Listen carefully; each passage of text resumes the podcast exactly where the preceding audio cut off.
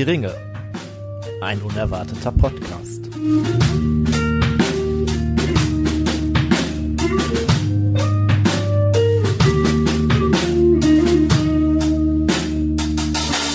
Hallo und herzlich willkommen zu einer neuen Folge Hör die Ringe, ein unerwarteter Podcast.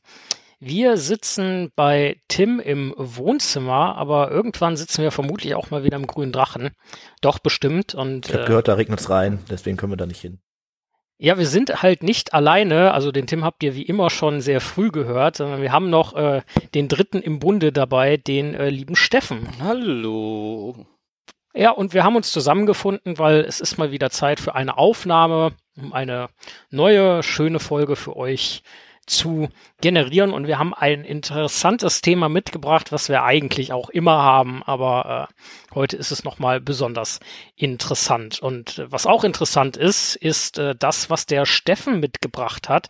Und Steffen, du hast hier ein paar Kannen Bier rangeschafft. Als unser Alkoholtechniker, dann äh, erzähl doch mal ein bisschen dazu. Ja, ich ähm, stand heute Morgen vor einem Regal mit sehr viel Bier ähm, in unserem örtlichen Bierlieferantenladen und äh, habe sehr, sehr lange überlegt, was ich nehme. Und im Endeffekt habe ich mich hier entschieden für dieses wunderschöne Elbe, Gose. Gose. Ich wollte gerade Gosse sagen, aber ich glaube, das wäre schlecht gewesen. Ähm, äh, es hat mich einfach tatsächlich irgendwie angesprochen ich dachte so Fluss, hm, das könnte heute irgendwie passen, so eine Verbindung. Ja, und die Elbe, ne, kennen wir ja alle. Haben wir hoffentlich alle noch nicht drin geschwommen. Ich habe gehört, das ist nicht so gut. Aber ich bin jetzt vor allem gespannt, da ich es heute selber gar nicht trinke, wie es euch schmeckt. Äh, ja, ich würde sagen, Äh, Prost. zum Wohle. Auch an Stefano. Mhm. Das ist säuerlich, ne? Ziemlich säuerlich, Mhm. ne? Ich hätte. Es ist eine Gose. Ich habe das tatsächlich jetzt mal recherchiert, woher der Begriff Gose kam, weil Ja. mich das einfach interessiert hat. Das kommt tatsächlich äh, aus dem Harz, also gar nicht aus richtig Elbe-Gegend. Ähm, und ist, äh, da gibt es ein kleines Flüsschen, das heißt halt auch Gose und da kommt der Begriff her. Und da wurde diese Art Bier wohl zum ersten Mal gebraut. Und ich glaube, was jetzt auch das Säuerliche macht, ähm, wir haben nicht nur äh, alkoholische Gärung, sondern auch bakterielle Milchsäuregärung mit dabei. Und das macht wohl den typisch säuerlichen Geschmack dieses obergärigen Bieres. Ich habe eine ganz hervorragende Idee. Und zwar habe ich entdeckt, dass äh, auf der Rückseite der Flasche ähm, ein wenig Text dazu ist. Und zwar hätten wir hier erstmal ein besonderes Schankbier, Zutaten Wasser, Gerstenmalz, Weizenmalz, Salz, Koriandersamen, Hefe und Hopfen. Und darunter steht Elbe. Fast wäre die Gose einer der ältesten Bierstile der Welt komplett von der Bildfläche verschwunden. Aber nun ist sie zurück und begeistert durch eine milde, weißweinartige Säure, eine leichte Gewürznote und eine spritzige Frische. Wir haben unsere Elbe-Gose mit Salz aus der Sylter Meersalzmanufaktur gebraut. Also Und haben die da nochmal etwas extra Salz unten- reingetan? Ein äh, Hinweis noch, kein Bier für Nazis. Das bedeutet, wenn einer von euch ein Nazi ist, dann äh, jetzt das Bier hinstellen und gehen. Aber wir hoffen sowieso, dass uns Höre nicht hört, und sehe niemanden, seid. der ein Bier hinstellt oder geht. Das ist auch schon mal soweit gut. Ja, ich weiß nicht, das mit dem Gewürz, ja, hm. Ja, salzig hätte ich auf jeden Fall gesagt, aber halt so süß-sauer passt auch nicht als Begriff. Also ich so finde aber die Beschreibung mit dem ähm, Weißweinartige Säure, Mhm. ähm, das passt. Ich habe Ja. auch erst gedacht, ich bin ja nicht wirklich der Weintrinker, aber äh, hin und wieder habe ich zumindest mal einen Wein getrunken und ich dachte auch, hm, hat irgendwie was Weiniges. Gab es da nicht mal irgendwie so eine Regel mit äh, Bier und Wein oder Wein und Bier? Wein und Bier, das gönne ich mir. Bier und Wein, Das lass das gönne ich mir. Oder so. Ja. Ja, rein, so war das, aber ja, okay. Wie auch immer. Ähm, ich muss sagen, ich find's nicht so doll. Das liegt aber daran, dass ich mein Bier lieber in etwas weniger sauer trinke als dieses hier. Also ich bin auch nicht so der Aber vom, vom, vom Gesamtsetup finde ich schon, dass es einen runden Geschmack hat, der jetzt vielleicht nicht meinen Geschmack trifft, aber Ich glaube, wenn es jetzt 5 Das Grad ist auch nicht wärmer wäre, oder im so. Moment ist es ja eigentlich hier gerade, wo wir sind, nur schwül und nicht warm.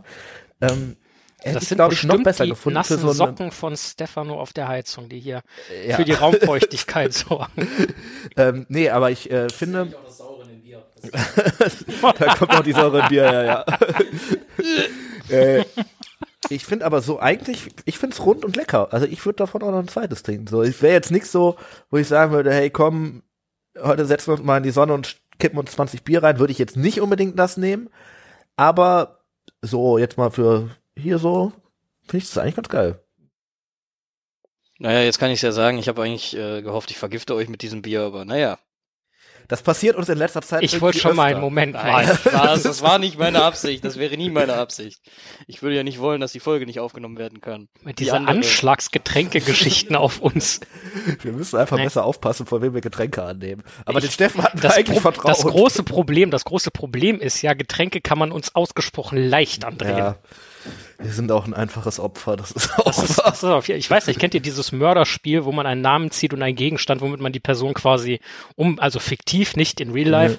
Und ähm, das haben wir ja. mal auf einer mhm. Ferienfreizeit gespielt und äh, irgendeins äh, unserer äh, jüngeren Mädchen äh, warf mir einen Ball zu und hat sich dann diebisch gefreut, dass ich den gefangen habe, weil, naja, ja. ich mag Bälle und war ein Reflex. Ja, das ist halt echt ich übel gewesen. Alle, die wir kennen, spielen das mittlerweile mit uns mit Getränken. ich hab den Scheißgetränk, der ist tot. Gut, aber wir haben auch äh, Pfeifenkraut und äh, Tim, du hast es ausgesucht und wir hatten das schon mal, wenn ich mich recht erinnere. Ja, das ist ein Re-Smoke hier, den wir hier vornehmen. Wir rauchen heute ausnahmsweise mal wieder was von John Aylesbury, das hatten wir jetzt länger nicht, äh, rauchen wir den Smokers Number One, den wir schon mal, oh, vierte, fünfte, sechste Folge sowas in der Ecke hatten, oder? Irgendwo ist auf jeden Fall in den äh, Annalen der, der, der, des äh, Hör die Ringe History äh, Archivs verschwunden. Ich will ehrlich sein, ich kann mich eh nicht mehr dran erinnern. Also mhm. das ist lange, lange her. Mein und Gedächtnis wir hatten darauf gesetzt, dass es euch geht wie Steffen und deswegen verrauchen wir den hier nochmal. Ähm, nee, ist ein sehr, sehr runder Tabak, finde ich. Ist äh, ein Aromat. Also äh, beim letzten Mal hatten wir ja so eher was unaromatisiertes. Ist da auch ist nicht so hart. Also ist eher sehr runde Geschichte. Schmeckt so ein bisschen ja, ich würde sagen, schokoladig, äh, nicht richtig süß, ne, sondern eher so ein bisschen abgerundet herb. Ähm, ich hätte jetzt auch gesagt, so gesetzt herb, mhm. nicht fruchtig, ausnahmsweise mal nicht fruchtig. Wir hatten lange nichts Fruchtiges mehr. Glaube. Ich glaube, wir haben halt auch ungefähr in den ersten zweieinhalb Jahren alles Fruchtige, was es gibt. Gibt keine mehr auf der Welt. Ja. es gibt auch keine Früchte mehr. Alle Früchte sind in unserem Tabak oder in unser Bier geflossen. Es gibt sie nicht. Ich muss mal gucken, ob wir nicht irgendwas ultra exotisches irgendwo herkriegen. Ja. Oh, da hatte ich auch schon an was gedacht. Aber okay, ähm, oh, da kommen wir mal anders zu. Vielleicht hat ja jemand einen Tipp für uns. Wir sind ja auch immer dankbar für das stimmt wohl. Zusendungen. Äh, Steffen, aber ich sehe auch, du hast eine Pfeife. Ja. Dann, äh, wie schmeckt's dir denn? Also ich muss sagen, ne, Rauchverhalten wieder hervorragend. Er hat sich ziemlich geziert beim Anzünden, könnte aber auch aufgrund des Alters sein. Ähm, aber also jetzt, wo er einmal brennt, ist es super. Ähm, der Geschmack, ja, äh, er ist, er ist gesetzt. Ich bin ja eher ein Freund von von ähm, ja herberen Geschmäckern im Allgemeinen und äh, das muss ich sagen, gefällt mir sehr gut bei diesem Tabak ich bin begeistert. Also wie gesagt, ich kann mich nicht mehr dran erinnern, dass wir den schon mal geraucht haben, aber ich bin froh, das jetzt nochmal zu tun. Mhm. Ja, ich will auch nicht ausschließen, dass wir es vielleicht verwechseln. Wir hatten doch das ein oder andere Pfeifenkraut, aber. Doch, den hatten wir schon mal, da bin ich mir sehr sicher. Ich kündige an, bis zum Ende der Folge habe ich rausgefunden, welche Folge das war. Hm.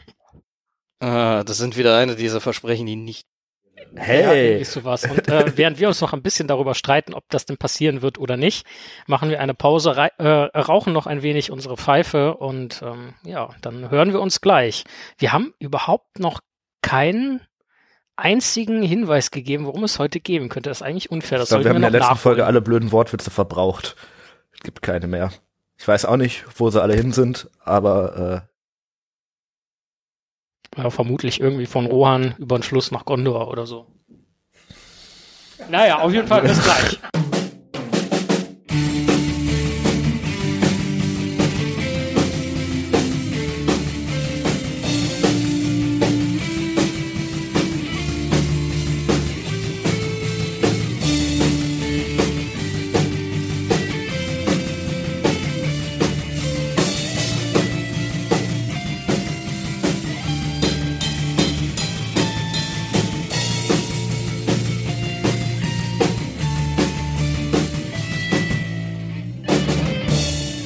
Eidesstattliche Leuchtfeuerfreunde. Und bevor hier gleich die Werbung kommt und es dann richtig losgeht, habe ich noch ein paar Hintergrundinformationen für euch. Der Eid, den wir gleich auch ansprechen werden, den sich Kirion und Eol gegenseitig schworen, ist bereits über 500 Jahre alt. Er wurde am Ende geleistet, nachdem die Vorfahren der Rohirrim den Gondorern zur Hilfe kamen, um ihnen auf dem Feld von Kelebrand in einer entscheidenden Schlacht beizustehen. Fortan waren Rohan und Gondor nun auch militärische Verbündnisse und unterstützten sich gegenseitig in vielen Schlachten. Zwei wollen wir hier noch vorangestellt erwähnen. Das ist zum einen die Ereignisse, die im Zusammenhang auch mit Helm Hammer hatten stehen und insofern auch wahrscheinlich für den äh, kommenden Film, das Erscheinungsdatum wurde übrigens auf Ende 2024 mittlerweile verschoben, War of the Rohirrim relevant werden werden. Das ist auch so einer der wenigen beispielhaften Momente, wo Gondor am Ende Rohan zu Hilfe kommt und nicht, wie es ja sonst immer ist, andersrum. König Helm Hammerhand hatte nämlich einen kleinen Konflikt mit den Dunländern und auch einigen seiner ja, westlichen Vasallen und äh, geriet so in einen Krieg und am Ende dessen wurde er schließlich im ja, Helms Klamm, wo daher kommt wohl auch der Name, belagert und ähm, ist dort auch mit umgekommen. Seine Leute, seine Söhne und so weiter wurden allerdings dann, als der Winter vorbei war und die Belagerung endete, unter anderem auch von Truppen aus Gondor befreit. Das Ganze passierte so gut 200 Jahre vor dem Herrn der Ringe. Das andere, das ist eher nochmal 100 Jahre später, zeigt ein bisschen eher, wie das oft ablief. Ähm, da ist Gondor in einen Krieg mit den Haradrim geraten und wurde da ähm, ziemlich angegriffen, bedrängt und die Haradrim waren schon über den Poros drüber und da gibt es eine große Schlacht, wo auch Truppen aus Rohan, die den Gondorern zur Hilfe geleistet waren, vor Ort waren. Unter anderem auch die Söhne des Königs, das sind Volkrit und Fastrit, zwei Zwillinge, die dort dann auch gestorben sind. Ja, mehr zu dem Verhältnis von Rohan und Gondor dann später. Jetzt gebe ich erstmal ab in die Werbung. Hör die Ringe ruft zum Mitdiskutieren auf. Ihr habt Kommentare, Fragen, Anregungen? Dann nehmt gerne Kontakt zu uns auf. Das geht einmal über Instagram, dort sind wir zu finden unter Hör. Einmal unter www.hördieringe.de, da könnt ihr einen Kommentar unter der aktuellen Folge hinterlassen. Oder einmal per Mail an langgrundblatt.web.de. So, da sind wir wieder und naja, dann haben wir es doch irgendwie geschafft, ganz am Ende einen kleinen Hinweis rein zu Pferdewursten. Ähm, ja, wir wollen oh. heute ein wenig über. Entschuldigung. Ich hatte gerade einen spontanen Kopfschmerzanfall. Ich weiß gar nicht, wo der herkam. Also auch wenn Tim hier etwas äh, anderes suggeriert, aber wir wollen heute nicht über Tims Schmerzen sprechen. Ähm, wir wünschen aber baldige, baldige Besserung. Nein, wir wollen heute ein wenig über das Verhältnis zwischen Rohan und Gondor oder Gondor und Rohan sprechen, weil, ähm, naja, für euch, die ihr vermutlich die Filme gesehen habt, das sind halt die beiden in Anführungszeichen großen Menschenreiche, die da vorkommen. Ähm, aber was das eigentlich jeweils ist und in welcher Beziehung sie stehen und wie es dazu kam und so weiter und so fort, das wollen wir halt heute besprechen. Und ja, damit habe ich die erste Frage eigentlich äh, beantwortet. Äh, warum sprechen wir darüber? Weil es sind einfach zwei wichtige Länder, die im Film und im Buch halt eine tragende Rolle spielen. Ähm, gut, und äh, jetzt äh, hätte ich ein paar Fragen an euch. Und zwar, äh, ja, was ist da eigentlich passiert, jetzt bezogen auf den Film? Ähm, beantworte ich dir sofort. Ich würde vorher kurz noch was nachtragen, bevor ich das gleich vergesse. Den also Smokers Number One. Vortragen. Ja, ich, ja, eigentlich gehört das ja zum ersten. Egal. Als Den Smokers Number One haben wir übrigens in der Folge Wer nicht rät, der nicht gewinnt. Das war die zweite Folge zu Elrons Rat bereits hm. gerade. Folge. Schreiben mir gar keine Zahlen hin, ne? Weiß ich nicht. Folge 10, vielleicht. Ähm, um jetzt deine Frage zu beantworten. Ähm, jetzt hab ich geschmerzt. Ich weiß, dass der Ecki jetzt auch schon wieder im Dreieck springt. Dreiecki. Ähm, so, äh, um die Frage zu beantworten. Also, äh, im Film sieht man ja schon einiges von diesem Verhältnis, weil ja gerade Rohan auch äh, Gondor zur Hilfe kommt im dritten äh, Film und den auf dem vor Minas Tirith dann bei der großen Schlacht äh, ja denen die Stadt rettet, So müsste man es wahrscheinlich sagen. Ähm, und wir sehen ja vorher immer ein paar, paar Sachen, wie gerade der König von Rohan, also Theoden, auf Gondor eingeht. Das ist, da ist ja eine, durchaus eine Entwicklung drin. Also erst ist Theoden ja sehr, wo war Gondor eigentlich, als die Westfold fiel und niemand hilft mir hier und was soll das denn? Und dann kommt irgendwann so dieses, ja, warum soll ich denn überhaupt helfen, wenn die mir nicht geholfen haben? Äh, und das entwickelt sich dann ja irgendwie am Ende ein bisschen zu diesem äh, Endor will Answer, als die äh, Leuchtfeuer entzündet werden, dass er dann ja doch beschließt, den Gondoran äh, ja beizustehen mit seinem ja mehr oder weniger allem, was er hat so. Ne? 6000 Gondoran oder Gondorianern? Ja, ähm, das ist so eine. Ich denke, es ist eigentlich eher Oder Gondora, Gondis? weil Gondorianer ist, glaube ich, so ein bisschen eingeenglischt, oder? Also Gondorians. Ja.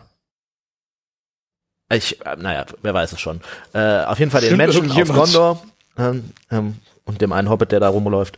Äh, ja, und äh, da ist durchaus ja gerade im Film eine gewisse Entwicklung im, zu sehen, die es so im Buch gar nicht richtig gibt, ähm, die aber ja auch vielleicht wert ist, mal beleuchtet zu werden, warum Theoden sich jetzt eigentlich entscheidet, dann doch Gondor zu helfen.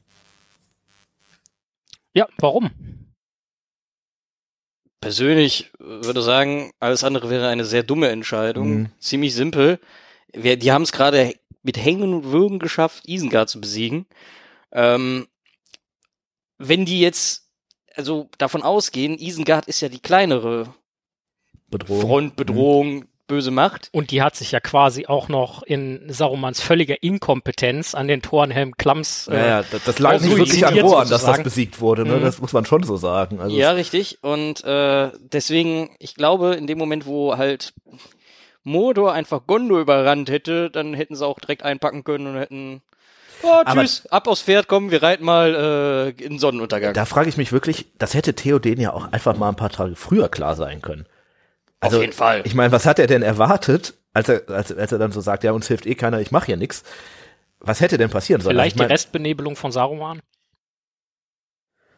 Ja, vielleicht hängt das mit Saruman zusammen, dass er ihm quasi einredet, alles geht den Bach runter. Ne? Und dann, das ist ja auch so das, weswegen er dann so untätig ist. Und aber schon, er muss ja wissen, dass es die Bedrohung aus Mordor gibt. Und Ja. Also natürlich, klar, die Bedrohung aus Mordor ist wahrscheinlich viel, viel größer, als sie die Isengard jemals äh, darstellen konnte für Rohan. Auch später, wenn sie dann vor allem Gondor noch platt gemacht haben, dann sind sie ja gar nicht mehr gestoppt. ja Ähm, aber ich finde auch immer diese Aussage so, wo war Gondor, als die Westfront friel, äh, so ein bisschen fragwürdig. Was hast du denn gemacht, Junge? Hast du Ja. denen Bescheid gesagt? Hast du die Leuchtfeuer vorher entzündet Die und gesagt, hallo Leute, ich brauche hier hinten Hilfe? Ja, Nee. die scheinen überhaupt nicht miteinander zu sprechen. Also anscheinend hat Theoden ja keine Ahnung, was in Gondor abgeht, dass die ja schon angegriffen werden, muss ihm ja eigentlich. Also ich meine, das sind zwei sehr eng verbündete Reiche. Warum spricht Herrscher A nicht mit Herrscher B? Das Ja. liegt sicherlich nicht nur an Theoden, sondern sicherlich auch an dem Herrscher von Gondor. Aber ähm, trotzdem müssen die ja irgendwie miteinander sprechen. Und da muss doch klar sein, ja, wir würden euch, also dann hätte man ja zumindest die Rückmeldung bekommen, wir würden euch gern helfen, Also- aber zum einen sind wir gerade nicht da und brauchen lange, bis wir da sind, und zum anderen haben wir auch gerade selber genug zu tun, so, ne? Ich glaube, also so ein richtig klares Bild kriegt man da, finde ich, weder im Film noch im Buch. Äh, in beidem gewinnt man den Eindruck, dass die zwar irgendwie verbündet sind oder dass es da auch ein altes Bündnis gibt, aber dass die aktuell so gar nichts miteinander zu tun haben, wobei im Buch vielleicht noch eher, weil da wird ja dann auch erwähnt, ja, äh, hier Boromir aus Gondor kam hier durch und wackerer Krieger und unser Verbündeter und so weiter und so fort. Wobei Boromir auch sagt, er weiß nicht wirklich, was in Rohan abgeht, ne? Ob die nicht Pferde Ganz an Sauron genau. verkaufen und ob die sich äh, nicht mittlerweile sogar irgendwie so da raushalten, weil die Angst vor dem haben und so, ne? Ga ganz genau. Und da nochmal das nächste Indiz, dass der Kontakt da vielleicht einfach nicht so eng ist Ja, und da auch nicht großartig Austausch stattfindet, weil die wissen ja offensichtlich gar nicht, was geht da wie wo ab. Ja. Ähm, Das finde ich aber schon bemerkenswert, weil das liegt halt direkt nebeneinander. Also das ist jetzt ja nicht so, als ob die einen irgendwie tausend Kilometer entfernt sind und das natürlich ein Problem ist, über so lange Entfernung zu kommunizieren, aber die grenzen ja direkt aneinander. Aber, aber, also, es ist ja auch die Frage, Theodin ist ja selber lange Zeit da in, in diesem Zauber gefangen Mhm. Äh, und von Schlangenzunge, äh, Schlangenzunge gesteuert, beziehungsweise ja eigentlich von Saruman. Ähm, die Frage ist, gibt's da eigentlich so eine Angabe zu, wie lange das schon ist? Also Boromir hat es ja offensichtlich nicht bemerkt, als er durchgereist Mhm. ist, aber ob er ihn überhaupt getroffen hat, ist ja nochmal eine andere Frage. Ähm, wahrscheinlich ist er gar nicht vorgelassen worden. Wäre jetzt meine persönliche Vermutung. Ja, ja, er, hatte, er wollte ja auch eigentlich woanders hin. Ne? Vielleicht hat er da gar nicht, also er ist durch das Land geritten, aber hat in der Hauptstadt gar nicht angehalten oder Ja. Vielleicht nur eine Nacht übernachtet und ist dann Und weiter. Die Aber Frage, er muss Frage ja ist da ja auch, wann, wann haben denn die Angriffe angefangen? Haben die schon angefangen, als Boromir da durchgeritten ist? Hat der überhaupt eine Chance gehabt, das so mitzukriegen? Oder da war der quasi gerade da durch und dann hat es da angefangen, dass es Ja. zunahm? also er ist ja recht unbehelligt an Saruman vorbeigeritten, Ja, ja. deswegen würde ich jetzt schätzen, dass da noch nicht so viel abging zu dem Zeitpunkt. Wenn man an Isengard vorbeigeritten wäre, hätte man sicherlich irgendwelche Indizien gefunden, aber das ist er ja. Aber er sagt ja halt schon, er weiß nicht, ob die sich nicht schon mit äh, Sauron verbündet haben oder wie auch immer. Ähm, also ihm scheint ja schon aufgefallen zu sein, dass irgendwas nicht stimmt. Das wird wahrscheinlich schon der Fall gewesen sein, dass äh, Theoden zu dem Zeitpunkt nicht zurechnungsfähig ist. Ja, das äh, bestimmt. Und halt das tut, was äh, Saruman ihm da einflüstern lässt. Und das könnte ja durchaus auch sowas gewesen sein wie, hey, schick da mal Pferde hin. Hey, Ja. da drüben im Osten, hey, die sind super nett, verkauft da mal was. Es ist ja sogar denkbar, dass weil wir sehen ja Rohan in einem Zustand, wo es eigentlich keine funktionierende Regierung gibt. Also ob jetzt nicht irgendwelche Bauern oder Stadtbewohner aus dem Osten von Rohan beschließen, ja, hm, die Leute, die die Pferde hier kaufen wollen, wir brauchen das Geld, ne, machen wir mal. Das ist ja durchaus denkbar, dass sie das tatsächlich gemacht haben. Nicht, weil die irgendwie Sauron unterstützen wollten, sondern vielleicht einfach aus Opportunismus. ne? Ja, genau. Also ich gehe auch nicht davon aus, dass die Leute drumherum irgendwie böse Absichten damit hatten, sondern einfach nur überleben wollten. Ja. Und äh, ohne vernünftige Führung und vernünftigen Herrscher waren sie wahrscheinlich einfach darauf angewiesen, das zu tun, was ihnen gerade vor, vor die Ja.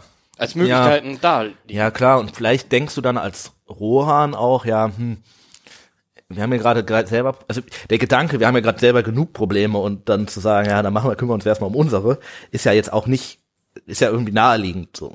ja. Was ein, also was mich so ein bisschen wundert, ist, Gondor ist ja zu dem Zeitpunkt schon auf jeden Fall angegriffen worden. Das ist ja einer der Gründe, warum Boromir nach, äh, Mhm. nach ähm, Bruchtal reitet.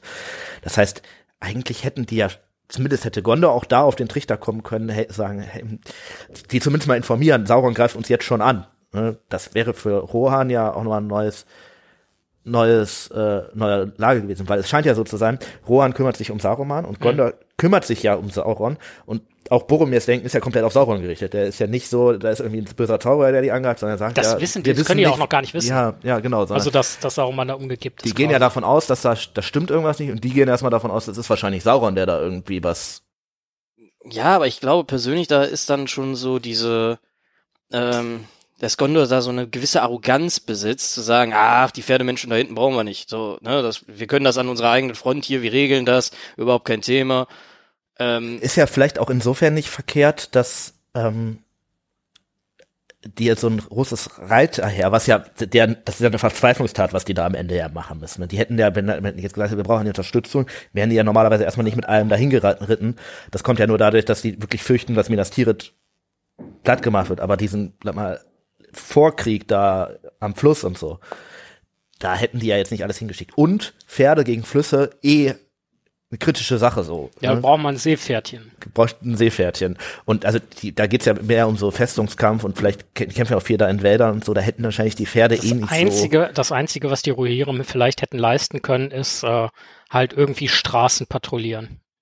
so. Ja, oder Booten, ne, also wobei Gondor halt auch ja Pferde hat. Also ist ja jetzt nicht so, als ob denen das komplett fehlt. Ne? Ja, genau. Also es, es scheint ja auch weniger das Problem zwi- bei Gondor zu sein, zwischen der Front und äh, äh, der Hauptstadt Kommunikation zu haben. Deswegen, also ja, im Endeffekt, ich glaube, Gondor sieht zu dem Zeitpunkt auch nicht den Mehrwert von ein paar Pferdetypen, die ja offensichtlich sowieso irgendwie da gerade mit ihrem Ja. eigenen Scheiß beschäftigt sind. Ja klar, und wenn du natürlich das Gedanken, den Gedanken hast, ja, hm, vielleicht sind die gar nicht mehr auf unserer Seite, überlegst du natürlich auch zweimal, ob du die quasi einlädst, ne? weil das könnte halt ein Problem geben irgendwie. Aber um nochmal noch mal kurz auf, auf diesen, diesen Theoden-Satz zurück, ja, wo war Gondor quasi immer und überall? Ähm, du bist halt gerade seit ein paar Tagen aus deinem Tüdel rausgeholt worden, ne? Wo war Theoden eigentlich, als die davor, Westfold fiel, ne? Hast davor Also halt dein Land völlig in die äh, Destruktion irgendwie äh, Ja. be befohlen und ja klar, natürlich nicht aus, aus eigenem Willen oder Mhm. so. Ähm, Aber, ich Aber glaube schon, dass was da los die ist, Leute ist sind ja halt Ende, auch königshörig, da Ja. haben wir ja schon mal festgestellt. So, Mhm. ähm, dass da keiner sagt, so, ja, schick mal Boten nach Gondor, weil wir brauchen hier Hilfe. Hilfe, der Alte ist komplett, ist insane so. Ja. Ne? Und dann, wie gesagt, kaum aus dem Tüttel raus, erstmal, wo waren denn die Gondor? Ja, ich glaube, was da schon, also das ist ja so ein bisschen Psychomechanismus Verschiebung. Ne? Theoden realisiert vielleicht tatsächlich, dass er da auch jetzt nicht ganz unschuldig an der ganzen Lage ist. Und dann sucht man natürlich nicht erstmal die Schuld bei sich, sondern erstmal bei anderen Umständen. Und vielleicht denkt er sich dann ja, was war eigentlich mit Gondor hier, als ich, ne, also das ist ja auch. Warum ja ist Gondor nicht gekommen, als ich gerade tüdelig hier ja, saß und genau. überhaupt nicht in der Lage war, meinen, meinen Job zu erfüllen? Ah, ganz komisch. Also ich meine, wenn ich gegen die Glastür äh, renne, sage ich ja auch nicht erst ich Idiot, sondern wer hat denn hier eine scheiß Glastür hingebaut? Also ja, ja. Auch, auch wenn es mir persönlich ein bisschen wehtut, mein hm. Chef würde jetzt jubeln. Ich glaube, bei denen äh, gibt es ein Problem mit der Kommunikation. Die hätten da ein bisschen mehr drauf achten sollen. Vielleicht ja. so einmal in der Woche ein Treffen so an der Front oder so, ne, mal eben hier so zwei Ja, vielleicht lief es auch einfach lange zu gut, so in den letzten Jahrhunderten und dann war es irgendwann so, ja, dann spricht man halt gar nicht mehr. Wie so eine lange Ehe im Endeffekt, ne, dass man dann so beschließt, ja, hm, läuft schon irgendwie. Man merkt, halt Tim ist schon seit 30 Jahren verheiratet. Mhm. Äh. Interessanter Vergleich. Interessanter Vergleich, ja. Ähm, auch wenn man das jetzt eigentlich vielleicht nicht so erwarten möchte, aber warum oder, oder wieso ist denn Gondors und Rohans Verhältnis so besonders? Ja, also am Ende ist das ja schon ein Verhältnis, was sehr durch gegenseitige Abhängigkeit geprägt ist. Ich meine, Gondor hat Rohan halt einfach das Land zur Verfügung gestellt. Das heißt, die haben die quasi dahin eingeladen. Die brauchen die aber auch, weil sie selber nicht mehr genug sind, um so große Länder halt irgendwie zu, zu bevölkern. Und das Verhältnis ist ja auch schon dadurch gegründet worden, dass als Rohan sich dann niedergelassen hat, hatten die die Gondora ja gerade gerettet. Und allein das gibt ja gewisses Idee für ein Verhältnis. Und ähm, haben ja dann auch noch einen Eid geleistet. Ne, das ist ja quasi schon eine, verbündet, so von, nicht so von wegen, wir machen mal einen Vertrag und dann sind wir mal hier zehn Jahre irgendwie Partner, sondern das ist ja so ein, die haben ja quasi einen Eid für immer geleistet. Das ist ja schon ein gewisses. Du meinst, das ist ein hat eine gewisse Bedeutung so für die. Ne? Und klar, profitieren die am Ende auch nicht nur jetzt als Verbündete im Krieg voneinander, aber natürlich auch technologisch können die sich sicherlich beide gegenseitig einige was, was geben. Gondor ist industriell so gesehen recht weit entwickelt.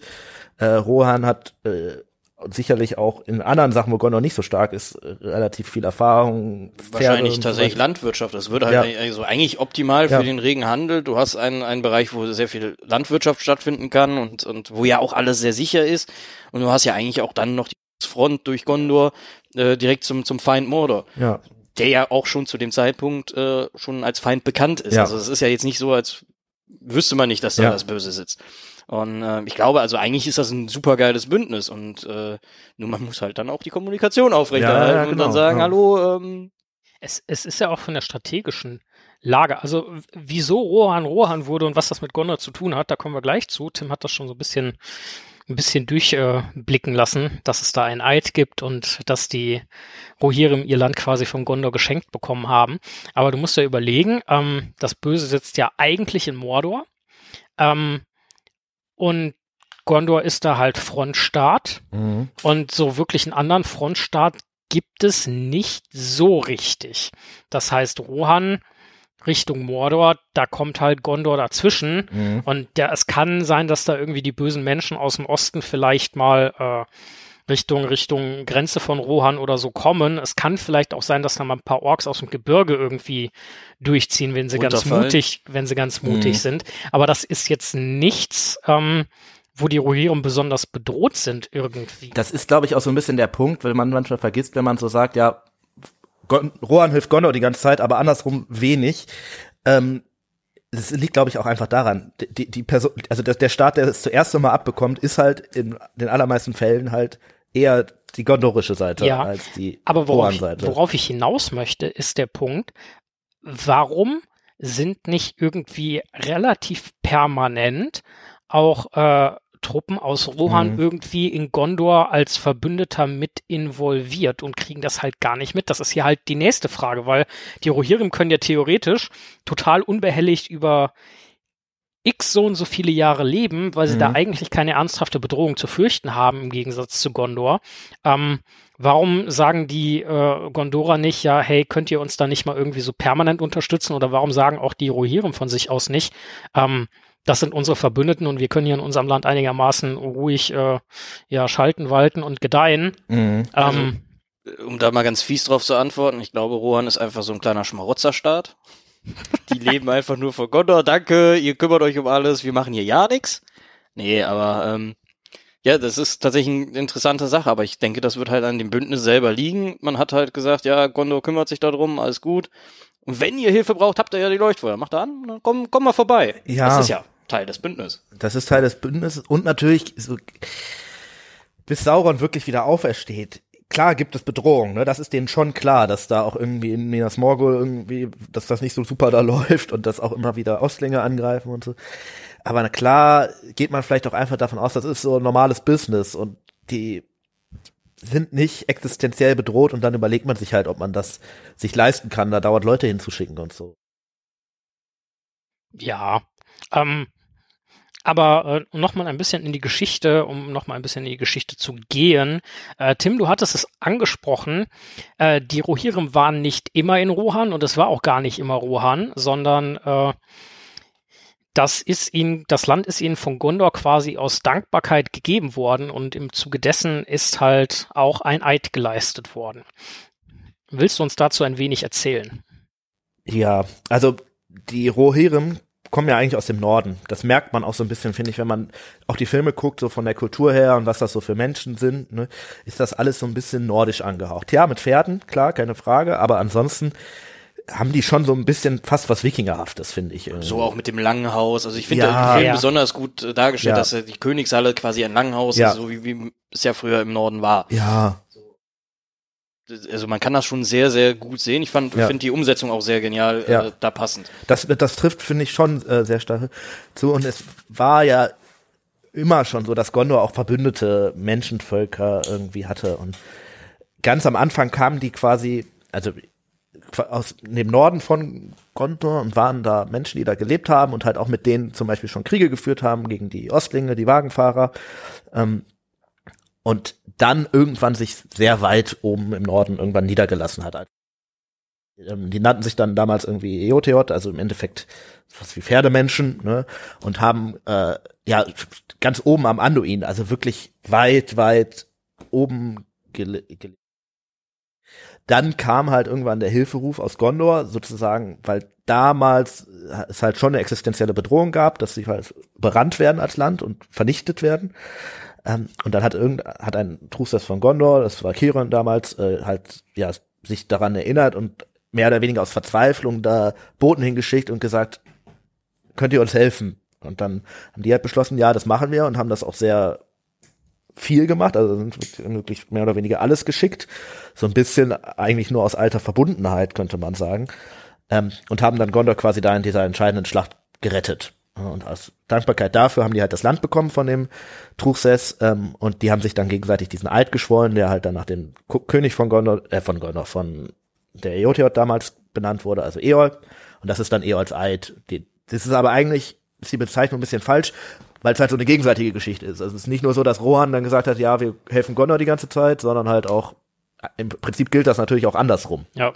Das heißt, das könnte man den Punkt, den könnte man Theoden schon gut schreiben, dass er schon im Endeffekt ein Anrecht darauf hätte, dass wenn er sagen würde, wir brauchen die Hilfe, dass die denen auch helfen. Da, da gibt es schon einen gewissen, eine gewisse Grundlage, auf die man sich da berufen könnte. Aber jetzt nochmal. Er, er wacht aus seinem Trance, wie auch immer, weiß, okay, die Kacke ist am Dampfen, äh, wir müssen jetzt direkt abziehen nach Helmsklamm. Und er kommt weder auf die Idee, einen Boten nach Gondor zu Ja. schicken, noch macht er irgendwie Leuchtfeuer andersrum an. Also weder das eine noch das andere passiert Ja. und erwartet trotzdem, dass er noch Hilfe von Gondor kriegt oder schon im Vorfeld hätte bekommen müssen. Das ist halt auch irgendwie so ein bisschen, Ich find's also, auch ist wirklich eine quatschig. schwache Aussage einfach. Vor allem, weil, also im Endeffekt geht die ganze Geschichte dann ja sehr schnell, das sind ja wenige Tage, wo das alles entschieden ist, aber da kannst du ja nicht von ausgehen, wenn du in den Krieg reitest, äh, das dauert ja klassischerweise irgendwie ein bisschen länger, so, ne? Und da macht schon Sinn zu sagen, wir brauchen hier Unterstützung. Und wenn die nur kommen und, weiß ich nicht, Edoras sichern und die Rohirrim können im, weiter im Westen dann vernünftig kämpfen, irgendwie, ohne sich dann noch da Leute abstellen zu müssen. Auch das wäre ja eine Hilfe. ne? Also ja, Also, äh, ja, also man muss ganz ehrlich sagen, ich finde halt einfach diese Aussage sehr schwach. Ich bin ein großer Fan von Theoden eigentlich, äh, weil ich also ihn selber als als König ziemlich cool finde eigentlich. Aber da, das ist wirklich so ein richtig schwacher Punkt, wo er halt wirklich nicht drüber nachdenkt, was habe ich hier eigentlich getan Ja. oder was, was, was ist, wo ist der Fehler wirklich? Mhm. So, Es ist vielleicht auch einfach noch so ein bisschen diesem Verzweiflungsprozess, so der wird da aus seiner, seiner nennen wir es Trance, Tödlichkeit, was auch immer rausgeholt. Und so die erste Botschaft ist erstmal, ähm, ja, wir sind komplett am Arsch. Äh, Und er so, wie, was, warum? Und äh, die zweite Botschaft ist halt, ja, vielleicht wegen dir so ein bisschen. Ne? da fehlt da eigentlich so ein bisschen so äh, noch die Reaktion von Gandalf, der dem dann einfach mal so einen Schlag auf den Hinterkopf gibt und sagt so, Junge, was laberst du für einen Scheiß? Komm hier jetzt. Das hast du sie selber eingebrockt, jetzt wird's hier mal ein bisschen. Ich finde, das ist schon wahr. Also, ich meine, das ist auch irgendwie so ein bisschen der Punkt, den ich am Film nicht ganz verstehe. Das ist ja die einzige Erklärung, die wir wirklich finden können. Zumindest die ich gefunden habe, ist dieser, kommt aus der Trance, ist noch nicht wirklich bei 100 Prozent. Warum er dann dieses, diese Entwicklung hin zu, ja, okay, es ist auch in unserem Interesse, dass wir da gemeinsam kämpfen, erst so spät und finde ich, wird mir nicht richtig klar, was da für ihn der Turning Point ist, weil er erst auch noch so sagt, ja, wenn die jetzt die Leuchtfeuer machen, warum soll ich denen denn helfen, so, ne? Und dann nächstes, was man von ihm eigentlich mitbekommt, ist die Leuchtfeuer brennen, ja, okay, wir, wir reiten los, so, ne? Da fehlt mir persönlich irgendwie eine Szene, wo man das vielleicht ein bisschen ich glaube, erklärt, er gewissen ich glaube, ich glaube, das ist dann hat. tatsächlich einfach so ein bisschen Theoden, wenn er halt nicht, nicht unter Sarumans und Grimers Einfluss, scheint ja wirklich ein brauchbarer Herrscher zu sein. Ähm, das heißt, das schlummert ja irgendwie in ihm und nachdem dann die Schlacht da in Helmsklamm durch ist, ähm, der hat ja durchaus, also der realisiert ja auch während der Schlacht in Helmsklamm und mit dem, was Saruman daran gezüchtet hat, Urukai-Armee etc. So, das geht hier äh, wirklich auf die äh, Extermination raus und ähm, das ist ihm halt auch klar, dass dann halt noch einfach Sauron in Mordor sitzt Mhm. und äh, der halt vermutlich einfach noch mal ein bisschen dicker, dicker ist als Saruman und der merkt schon, wenn das bei uns hier so ist und wir haben es ja jetzt einigermaßen überstanden, ähm, wenn Gondor fällt, sind wir halt auch komplett am Arsch und es ist halt das alte Bündnis und dann kommt halt vielleicht doch dieses Pflichtbewusstsein und dieses letzten Endes, ja gut, die waren jetzt vielleicht nicht da, ähm, aber wir müssen da jetzt einfach hin. Aber, aber korrigiert mich, aber ich, ich persönlich habe das immer auch so empfunden, dass es auch so ein bisschen der Einfluss von Aragorn selber ist, Mhm. der ja als, als Mhm. Thronerbe tatsächlich ja, äh, was, was äh, äh, er ja auch weiß, dass das der Thronerbe sein könnte von Gondor und dass das vielleicht auch sinnvoll ist, den zu unterstützen. Ähm, Zumal Aragorn sich ja, äh, wie mehrfach erwähnt in Film und Buch, als äh, sehr wertvoller Heerführer und als in Rohan ja auch wirklich schon bekannt, dadurch, dass er ja, auch das- mit, ja, äh, mit, finde seinem, ich so ein bisschen- mit seinem Vater ja schon gekämpft hat. Also das Punkt ist bei ja, diesem, wo war Gondor eigentlich? Und der sagt das halt zu dem, also sagen wir jetzt mal, er ist der Thronerbe, ne, zum Thronerben Gondors, der da gerade vor ihm steht und mit ihm seine Festung da verteidigt. Klar hat er jetzt keine Truppen mitgebracht und alles Mögliche, ne, keine Frage, aber trotzdem, man könnte es jetzt so sehen, wenn man da so diese mittelalterliche Vorstellung hat, der König ist das Land, de facto steht ja Gondor gerade vor ihm eigentlich, ne. Ja, äh, umso Ja. paradoxer ist eigentlich diese Aussage, ja. Ja, aber aber gut, ich glaube, das Aragorn- ist aber auch so ein wichtiger Punkt, dass Aragorn halt vor Ort ist und ihm zeigt, hallo, ja, da läuft auch nicht alles Ja. gut. Bei dir ist auch nicht, also ich, ich, ich, stelle mir immer so vor, das gibt so einen Off-Text, wo die beiden mal zusammensitzen und sich unterhalten und dann der dem einfach mal klar Ja. macht, ne, du hast halt auch nicht gut fu- funktioniert und ich denke, in Gondor ist es auch nicht. Wir müssen da hin und wir, ich muss Gondor da unterstützen und du hilfst mir dabei jetzt. Er macht ich hab dir ja auch geholfen. Aragorn auch ein bisschen nach tatsächlich von Minas Tirith, in dem Sinne, dass im Helms Klamm ja Aragorn im Mhm. Film jetzt, ne, Ja, ja. Film, ne, aber am Ende sich ja da- darauf bezieht, komm, wir reiten jetzt raus und egal was jetzt passiert, wir reiten halt einfach raus und hauen den auf die Mütze so. Und Mhm. äh, das macht ja Theoden de facto vor Minas Tirith auch so, mehr Mhm. oder weniger. Ein bisschen im größeren Maßstab, ne, aber im Prinzip. Und vielleicht nimmt er sich da einfach ein Beispiel, weil er ja gesehen hat in Helms Klamm, das funktioniert so. Ob das jetzt nur daran lag, dass die da rausgeritten sind, das steht zwar auf anderem, aber er hatte dieses positive Erlebnis im Endeffekt. Ja, gut, aber im Endeffekt äh, ein großes Reiterheer in die Feldschlacht zu führen, das ist halt für ein Reiterheer dann gut in dem Umfang vielleicht nicht, aber letzten Endes dann halt äh, auf einer Feldschlacht Business as usual, weil da Ja. punktest du halt mit der Reiterei. Ähm, Ja, Und im was soll er- sonst ersten machen? Schockmoment, aber Mhm. danach Ja, ist genau. halt, also in dem Moment, wo Ja. die Pferde stehen, stehen die Pferde, da Ja. bewegt sich nichts mehr. Ja. Ähm, da ist ein Pferd tatsächlich dann auch nicht mehr der große Vorteil. Ja. Aber was mir, was mir zum Thema äh, Gondor und Aragorn und äh, Theoden wir und der mal König drüber, wie sinnvoll dieser Angriff ist. und der aber König ist oder sei das Land und so, dann stelle ich mir halt auf, wo war Gondor und Aragorn antwortet einfach nur, ja, ich war im Wald Gollum sammeln. Mhm. Ach, jetzt bin ich hier. Jetzt bin ich hier. Ich bin doch da, Junge. Was willst du von mir? Ja, und das, das lässt halt in dem Fall auch einfach ein bisschen außer Acht. So Aragorn ist zwar der Thronerbe, aber der ist ja halt auch nicht in Gondor und hat, Er hat den Thron und ja auch in nicht Gondor, bestiegen. in Gondor weiß auch außer äh, außer Denethor eigentlich niemand was und Denethor kennt halt die Gerüchte. Ja. Ähm, naja, ähm, ja gut, Eid etc. haben wir. Ähm, Nutznießerschaft äh, etc. auch. Äh, ich habe hier einen interessanten Punkt. Äh, Tim, äh, so wie ich dich kenne, kannst du uns da aufklären. Ähm, zu diesem Eid und äh, Gondor Rohan, äh, wie steckt denn Galadriel da eigentlich drin?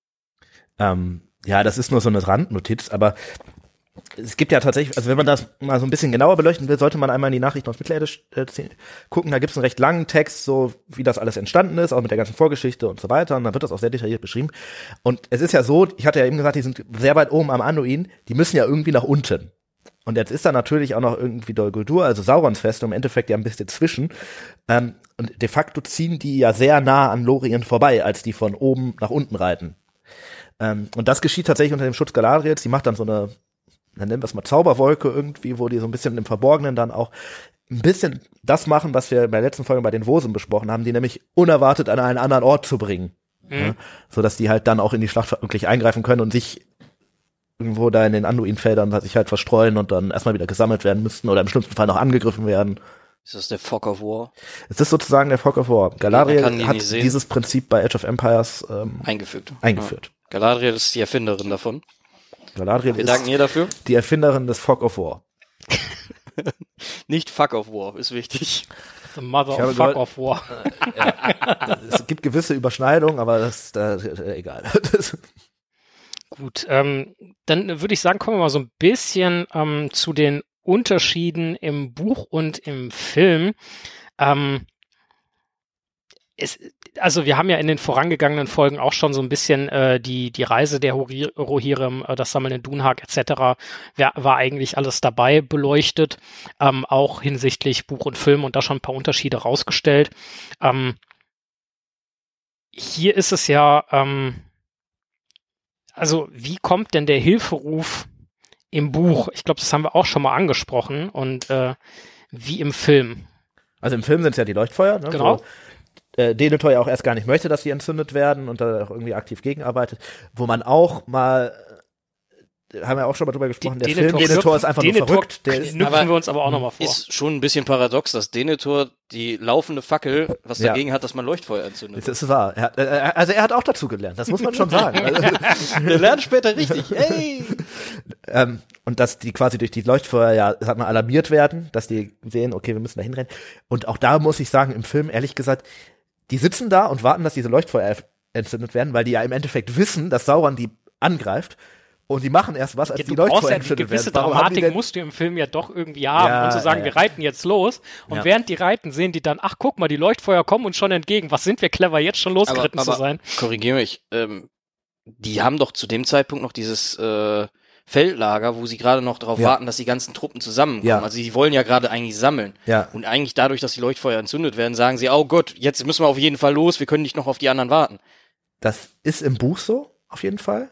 Das, da werden nicht die Leuchtfeuer entzündet, da kriegen die ja diesen roten Pfeil, Mhm. ne? Aber da sammeln die im Endeffekt schon, die sagen schon, ja, irgendwas passiert hier, wir müssen Leute sammeln, es, irgendwas wird notwendig sein und kriegen dann die Nachricht, ja, Minas Tirith wird ist irgendwie blöd irgendwie, ne? Und reiten dann ja recht schnell los. Ich glaube, Theoden sagt sowas von wegen, ja, okay, wir sammeln noch zwei Tage und dann müssen wir aber los, weil ne, wenn es zu spät kommt, dann hilft auch nichts. Ähm, Wenn wir zu spät kommen, verbrennt das Beste. verbrennt das Beste, genau, äh, und sagt, glaube ich, sowas von wegen, ja, auch das ist, wird schon arsch spät und vielleicht können wir nur noch verhindern, dass die da irgendwie feiern, so, aber wollen wir wenigstens die Party crashen. Ähm, und im, Buch, im Film ist es, glaube ich, doch so, dass, Partycrash. ich glaube, ich werden erst die Leuchtfeuer entzünden und dann reiten sie nach Dunhag. Ja, genau.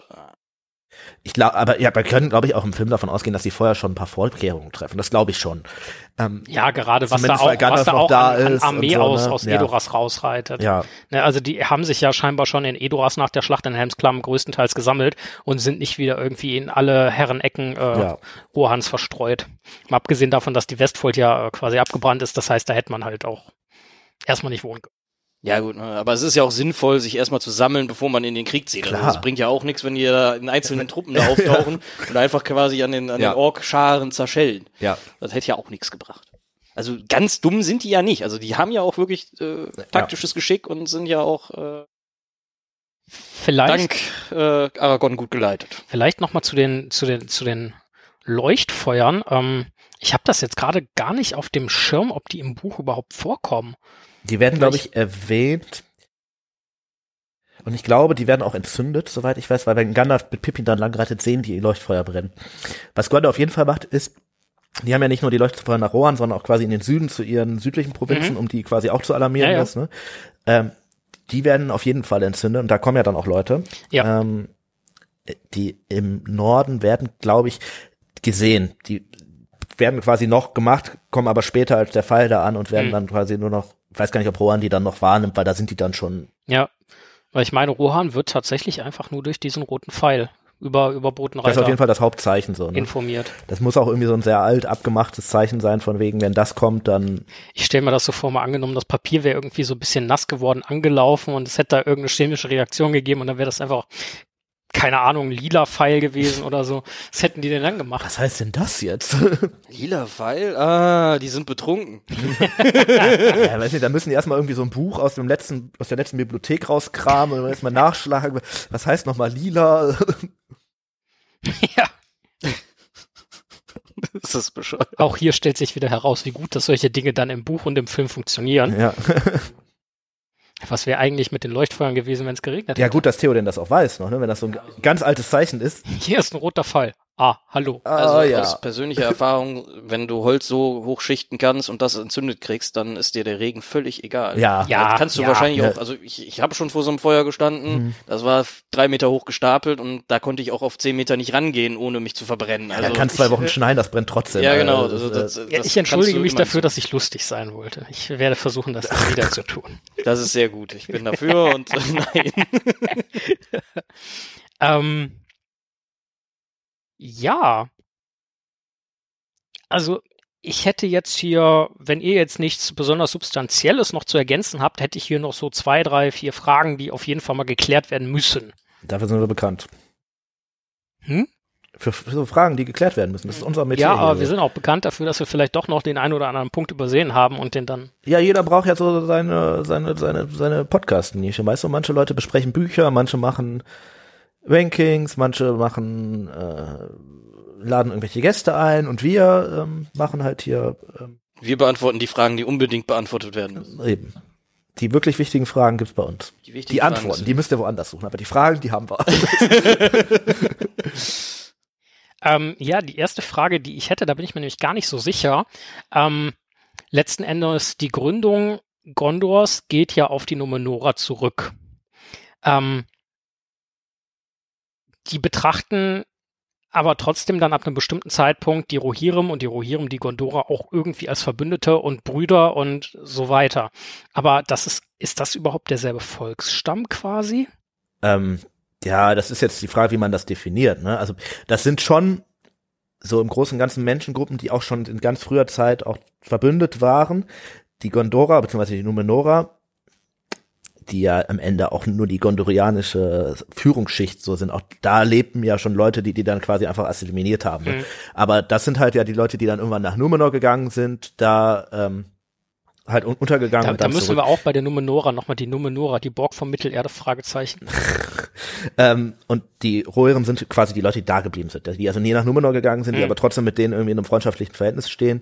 Und daher kommt dann auch dieses, ja, das sind unsere Verbündeten Mhm. und äh, die daher, sag mal, man kennt sich. Ich glaube wirklich, das ist auch wie in, in der Serie, dass am Anfang sie noch denken, das sind alles Niedermenschen. Äh, aber äh, ich, ich, ich glaube wirklich, äh, wenn deine Rasse halt ausstirbt, wenn man so sagen möchte, Mhm. also die, äh, äh, dann musst du dich halt auch damit abfinden, dass die anderen Menschen vielleicht doch auch ganz cool sind. Ja, Die ja. leben halt Sollte besser man sowieso vielleicht existieren. machen, aber äh, dann gerade erst recht, ne? Und die nehmen die schon wahr als, sag mal, Menschen, die auf der auf der guten Seite stehen, so im Großen und Ganzen. Und die haben jetzt eine andere Wahrnehmung, als die wahrscheinlich in Gondor von den Haraldrim oder Ostlingen so vorherrscht. Ähm, dann so ein bisschen die Frage. Also, Tim hatte schon gesagt, die, äh, ja, wie soll man sagen, andere Teile Gondors, Kolonien, was auch immer, die halt sich ins Weiße Gebirge zum Beispiel oder Richtung Küste erstrecken, äh, wurden durch die Leuchtfeuer alarmiert.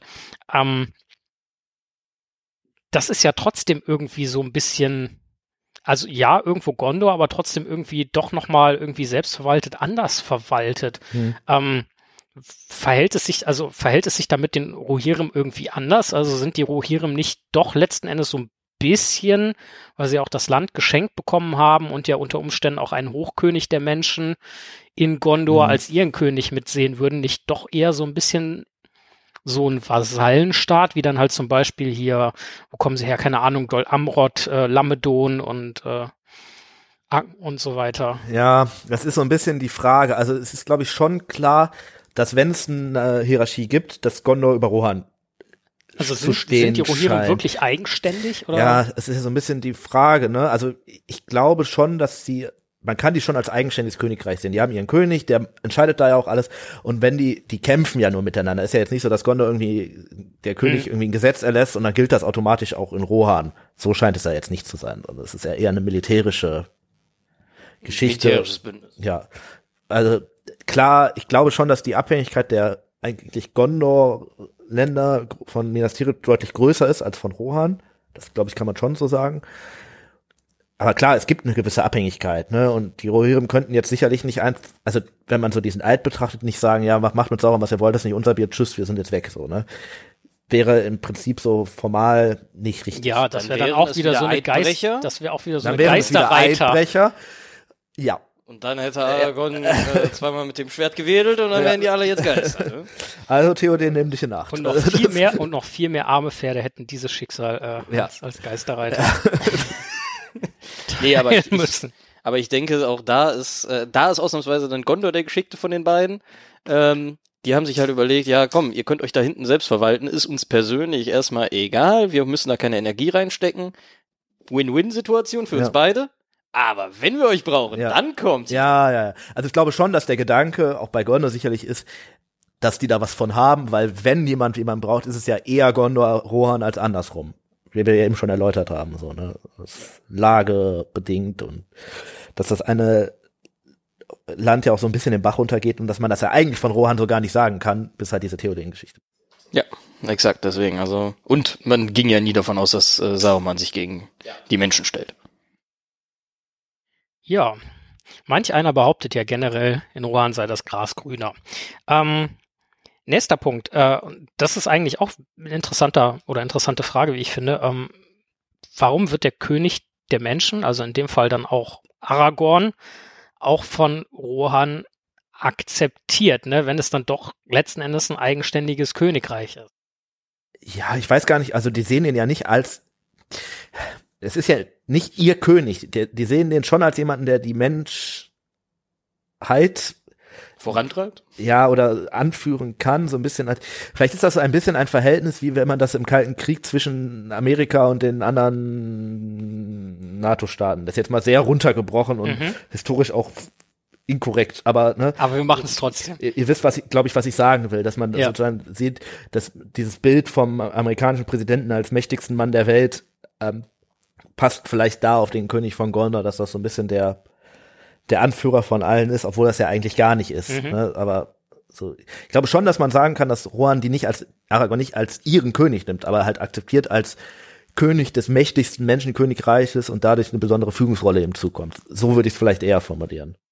Ja, einfach als der Anführer des Bündnisstaates. Genau, ja. So, ne, das ist ja, da begegnet man sich ja mit einem Respekt gegenüber und ja. äh, natürlich, wenn die Hilfe brauchen, dann kriegen sie die Hilfe und, und andersrum. Ist halt also das ist ja auch das so. größere Königreich, ne? Und das am Ende sicherlich irgendwie etwas mächtigere und weiterentwickelte. Und da vielleicht ergibt sich diese Führungsrolle auch so ein bisschen da raus. Und natürlich aus dem Selbstverständnis von denen, weil die sind natürlich die besseren Menschen so. Ne? Es ist, äh, natürlich, ja, es, ist keine Frage. Also das kann man ja auch gar nicht in Frage stellen.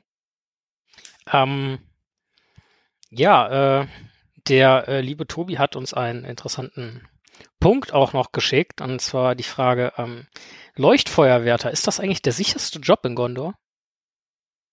Ich weiß gar nicht genau, worauf sich das bezieht. Ich meint das sicher im Sinne von, du wirst nicht gekündigt? Oder sicher im Sinne von, du, also weil es, ich arbeitstechnisch, glaube ich, gibt schon ein paar äh, Risiken. Du musst auf den Berg hoch, der Weg ist sicherlich mit Absturzgefahr und so verbunden. Das Feuer ist halt heiß, wenn da mal einer reinfällt, dann kommt auch keine Feuerwehr so schnell da hoch und so. Also das ist schon. Also es ist quasi, wenn du richtig Pech hast, kriegst du doppelt Brand. Einmal vom Feuer, einmal vom Frost. Ja, und die Versorgung ist ja auch gar nicht gesichert. Vielleicht kriegst du noch ein drittes Mal Brand, weil es halt vielleicht es wird jetzt sicherlich keiner kommen und da ein Fass Bier die, den Berg hochrollen. Ja, aber wenn du Glück hast, kommt der vierte Brand und das ist dann ein guter, das ist der Weinbrand und den kannst du dann. Also ja, vielleicht ist das äh, aus Tragegründen besser, wenn die sich einfach nur von Schnaps ernähren. Nee, ähm, Aber ich glaube, weil, also arbeitstechnisch ist aus meiner Sicht das ein sehr guter Job, weil selbst wenn du deinen Job verkackst, dann gibt's keinen mehr, der dich noch bestrafen wird dafür. das ist wahr, ja. Also dann Ja. wirst du vielleicht noch irgendwann von den Orks erwischt, aber Ja. das ist dann, das kann dir dann auch egal sein. Ja, das ist natürlich auch so ein bisschen ein Problem von diesem Leuchtfeuersystem. Ne? Wenn ein, wenn du einen hast, der, weiß ich nicht, einen halben Tag mal verschlafen hat und da nicht die ganze Zeit da in die Pferde starrt nach 300 Jahren irgendwie. Wenn es halt einer verkackt, dann kommt die Botschaft nicht an. Ne? Also, Aber ich, ich stelle mir das immer so vor, dass da die ganze Familie immer wohnt. Die wohnen einfach neben dem Leuchtfeuer und die ganze Familie bleibt da und ja. nur mal zum Fest darf einer von denen wieder weg, oder? Ja, aber ich meine, wie lange ist denn das nächste Leuchtfeuer weg? 100 Kilometer? 50? Schon so, dass du das, klar, sehen kann, musst du das sehen können, ne? sonst wäre das Prinzip ein bisschen affig. Aber das ist jetzt nicht so, dass der ganze Himmel irgendwie hell erleuchtet ist, sondern du musst schon auf den Ort gucken und sehen, ah, da etwas. Aber es muss auch weit genug auseinander sein, dass wenn die da zum Beispiel irgendwie einfach ein kleines Lagerfeuer machen, um darauf was zu, zu grillen Ja. oder so, dass, dass dann nicht der nächste denkt, oh nein, Ja, ja, du musst schon wissen, das ist das Leuchtfeuer und nicht, das ist irgendwie gerade. Da, da, da stelle ich mir das jetzt gerade die Frage, so, ne? machen die regelmäßig Übungen? Einfach, einfach mal so eine Übung, hey, wir zünden jetzt mal den großen Haufen an und gucken mal, ob es funktioniert. Ja, eigentlich müsste man das, ne? Weil sonst ist ja, muss, es muss ja sichergestellt sein, dass die Leute aufpassen und dass auch die nächste Generation von Leuchtturmwartenden, Leuchtturm, Leuchtfeuerwartenden, ähm, er, erkennt, das ist jetzt wirklich eins. Gerade wenn man da Berufsanfänger ist, kann man natürlich schon in Unsicherheiten kommen. Ist das jetzt nur ein Lagerfeuer? Ist das ein echtes Leuchtfeuer? Was passiert, Geht die wenn Sonne das, da nur unter? ja, also ich glaube schon, dass man da ein bisschen Übung braucht so und dann musst du natürlich auch noch recht schnell umsetzen können. Ah, ich muss das Feuer jetzt auch anmachen, das muss auch erstmal gelingen, weil du kannst das ja jetzt auch nicht die ganze Zeit da irgendwie komplett in Öl getränkt liegen lassen, weil sobald da einer mal eine Zigarette wegwirft oder so, dann hast du auf einmal Rohan irgendwie vor Gondor stehen und fragen, was los ist so. Also Also was ich, Ich glaub, mich das ist auch, schon ein bisschen auch frage, ich glaube, ich glaube, du kannst gar nicht regelmäßig Übungen abhalten. Das könnte zu Kollateralschäden führen. Also ich meine gar nicht bei den äh, Leuten, die das dann anzünden, sondern im Endeffekt großes Licht sieht ja vermutlich auch irgendwie die Motten an und wenn das dann doch irgendwie ein Adler von weit weg und oben sieht, dann kommt er da hin und versucht zu essen und naja, kann sich dabei halt auch verbrennen. ja. Naja, aber Vögel sind ja nicht bekannt dafür, einfach Und- ins Licht zu fliegen. Also was natürlich wahr ist, du kannst Nee, ähm, aber, aber zu den Insekten, die da oben. Die großen Motten, ja. Ja. Du Wa- kannst wahrscheinlich gar nicht so viel Übung machen, weil du, das sind ja Kriegssachen. Also wenn Sauron rausfindet, wo die Leuchtfeuer stehen, wäre es für ihn ja eigentlich naheliegend, die anzugreifen und auszuschalten. Ja, oder eine Falle zu stellen und die Orks das anzünden zu lassen. Zum, also ne, das heißt eigentlich Warum ist Musst das eigentlich so unser machen, längster das- Punkt jetzt gerade hier in dieser Folge? musst du es so machen, dass das, äh, das ja, am Ende kannst du keine Übung machen, weil du verrätst die Position des Leuchtfeuers dadurch. Stimmt, ja. Darüber habe ich noch gar nicht nachgedacht. Ich denke mir auch, wenn die doch Du einfach musst die eigentlich woanders trainieren lassen und dann an ihre Orte bringen. Vielleicht gibt's zwei Leuchtfeuerketten. Eine für die Übung und eine für die. Für die Das im Süden, was die da auf der Kette machen, das ist wahrscheinlich so Übung und wenn die dann erfahren genug sind, dann kommen die irgendwie, werden die in den Norden geschickt oder so. Ja, es gibt, die müssen erstmal die äh, Leuchtfeuerwärter Drill Range durchlaufen, bevor die Ja. da irgendwie. ich glaube, in das die Nähe ist ein richtig harter kommen. Job. Also ja, Tobi, ich hoffe, deine Frage ist hier ordentlich beantwortet. Ich glaube, arbeitsplatztechnisch, um das noch abzuschließen, ist das schon sicher. Ja. Das wird gebraucht, das ist klar. Ne? Äh, solange da keiner irgendwie ein Telefon entwickelt, dann hast du natürlich, dann ist der Job weg. Ich glaube, ich glaube auch, dass Aber es da äh, irgendwie eine Gewerkschaft der äh, Leuchtfeuerwärter gibt, die einfach auch die, den technologischen Fortschritt da einfach äh, blockieren. blockieren. Ja, sehr Die, sicher. kommen, die haben die ganzen Palantiere ins Meer geworfen. Ja, und so. ja, Also, das sind die. Das sind die. Genau die waren's. Okay, möchte noch irgendjemand eine völlig krude These aufstellen? Ansonsten ähm, hätte ich noch einen Punkt. Ich glaube, alle haben die Lampen an. Hervorragend. Ähm, ja, letzter Punkt, den ich jetzt hätte, wäre, ähm, was machen eigentlich äh, die Gondora und die Rohirrim nach dem Ringkrieg? Also wir haben dann ja auf der einen Seite Aragorn als König, auf der anderen Seite haben wir äh, Eomer als neuen König der Mark. Die beiden sind ja gute Buddies. Ähm, da wird es dann vermutlich doch wieder etwas mehr Kontakt geben als vor dem Krieg, oder? Ja, der, das Bündnis wird tatsächlich auch erneuert, also auch formell. Ne? Also die ähm, da sind wir, glaube ich, irgendwann mal, sind wir da in einer letzten Folge auf eingegangen? Das Bündnis wurde ja ursprünglich quasi an Elenils Grab geschworen, ne, zwischen mhm. Eol und Kirion, also sozusagen am Anfang. Das heißt, ähm, die Gondora hatten da so ein kleines Geheimnis, dass die das Grab auf so im, im Halfirienwald versteckt haben und da haben die das dann geschworen, sozusagen als ähm, ja, besondere Raben. Und an diesem Ort erneuern die das tatsächlich auch. Elenins Grab wird da später irgendwann entfernt, weil das halt relativ in der Mitte liegt zwischen beiden Ländern und gar nicht mehr so sehr in Gondor selber damit mit den Gebietsveränderungen mhm. durch Rohans Gründung halt.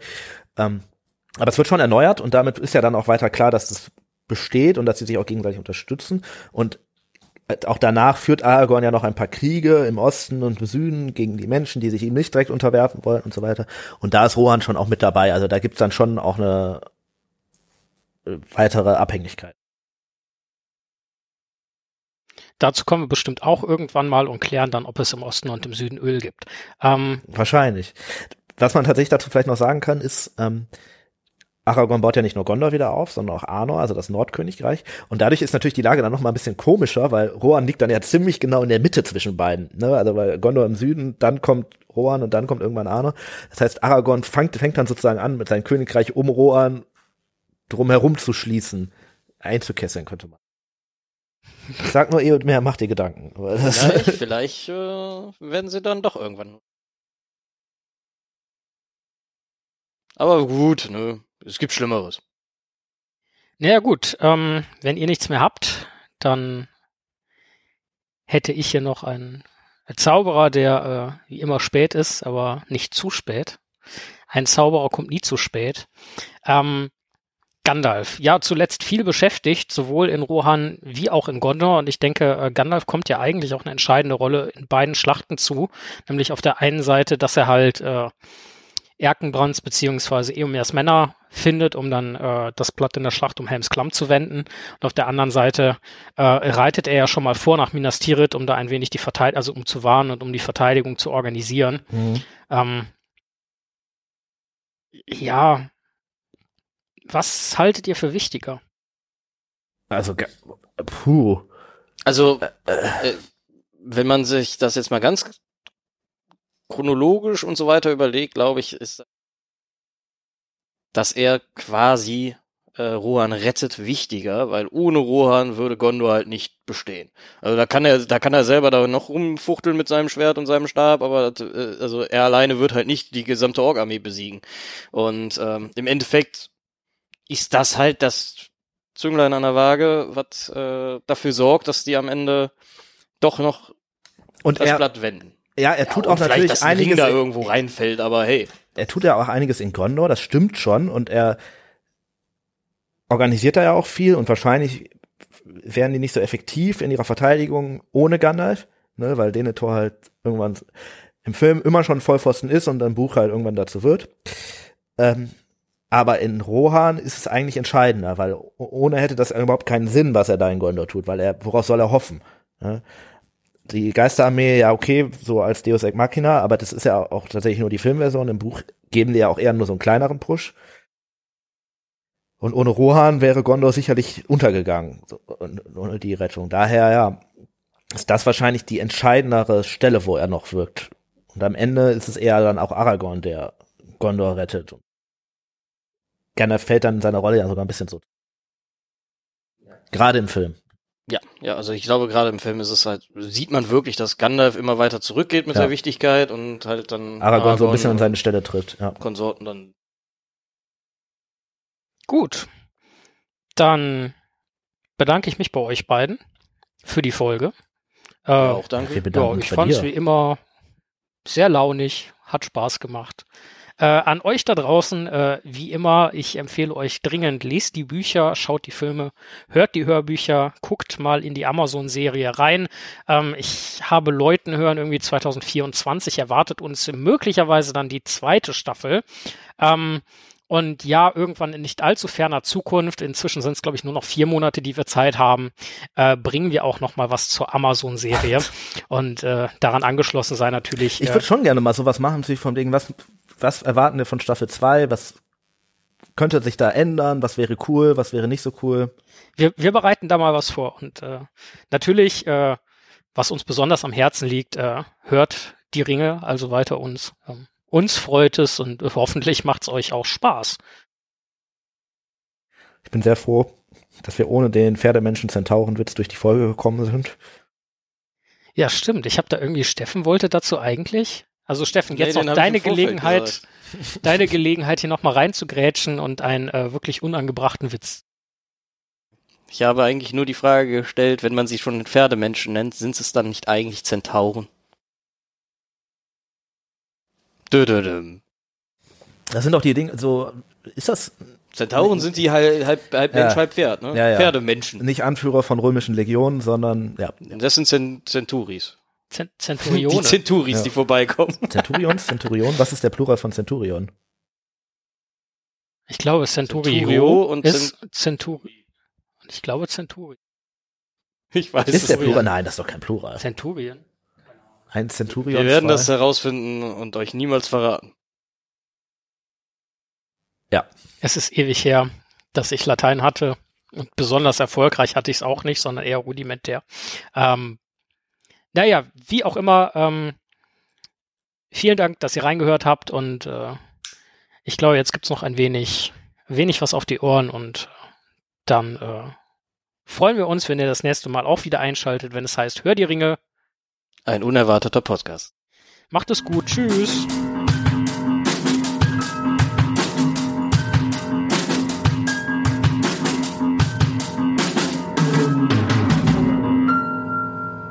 Wie könnt ihr Hör die Ringe unterstützen? Liked uns auf Instagram, folgt uns auf Spotify, abonniert uns beim Podcatcher eures Vertrauens. Auch über Bewertungen freuen wir uns immer. Am meisten unterstützt ihr uns allerdings, wenn ihr ein Steady-Abonnement, das ihr zum Beispiel nutzen, um unsere Technik weiter aufzurüsten, abschließt. Dafür erhaltet ihr natürlich auch immer ein paar Goodies. Du hast Centurion gesagt. Das hört sich komplett falsch an, aber es Centurion, das klingt so ein bisschen wie so eine Bezeichnung für so eine Zeitspanne irgendwie. Ich warte seit Centurionen auf dich.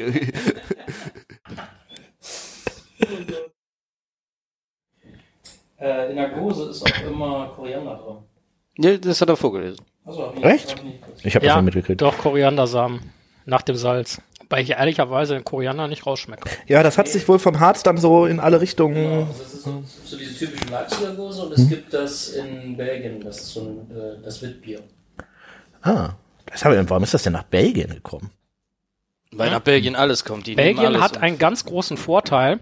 Äh, da wird ja nicht so unbedingt aufs Reinheitsgebot geachtet, was hier Ah. in Deutschland ja viel gemacht Ja. wird. Hm. Und dementsprechend können die halt alles reinschmeißen, was sie wollen.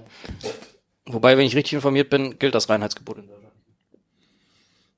Ja, ist halt EU, nur du kannst N- machen. Nicht mehr, nicht mehr gesetzmäßig, aber äh, du schreibst, also du machst es halt gerne, weil es ist Ja, ja, klar. altbewährtes Rezept und du schreibst es halt auch gerne drauf, ne, gebaut nach deutschem Ja, aber Reinheitsgebot. es war ja früher tatsächlich so, dass es- du nichts machen durftest, was dagegen Ja, ja. gestoßen hat. Jetzt kannst du halt vieles machen. ja, ganz früher war es auch das bayerische Reinheitsgebot. Nee, das ist gar nicht mal so. Echt? Nein, das ist schon länger, oder? Also ich weiß, dass das äh, Faust mir mal erzählt hat bei Oettinger, die haben beispielsweise ein Hanfbier oder so gebraut. Das durften die in Deutschland nicht vertreiben wegen dem Reinheitsgebot, mussten das dann nach Belgien ex ex Du sagen, du, kannst, du durftest es nicht Bier nennen. Ja, Ja, das kann sein. ja, ja. Ja, ja, ja. ja.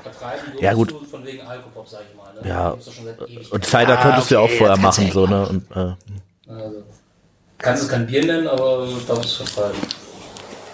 ja. Also auch wenn Stefano Technik macht, sollten wir ihm hin und wieder mal wirklich irgendwie einfach so das Mikrofon für dabei. Da kommt ja doch immer mal. Ja gut, das ist jetzt halt Input, weil ich Bier brauche. Das, Aber es ist nicht da drauf. und Das es könnte aber ja noch mal öfter passieren, dass das bitte relevant wird. Mal abgesehen davon, ich freue mich schon auf deine nächste Linie, Sockenbräu. So, Oh Gott. das gibt es. Das haben Kumpels gemacht und die haben uns jetzt Sockenbräu genannt, weil sie haben es jetzt Sockenbräu genannt. oh Gott, ey, Leute. Also sie haben die Socke benutzt. Scheiße, was es nicht alles gibt. Jetzt denke ich die ganze Zeit daran, wie jemand eine Socke benutzt, aber nicht an, nicht fürs Bierbrauen. Da, da kann man auch so richtig, in der Socke gefiltert. Da kann man auch so richtig, nicht richtig üble Wortwitze dann aufs Etikett schreiben oder Anspielungen so. Ähm, hin und wieder zurück. Gebraut in einer Socke.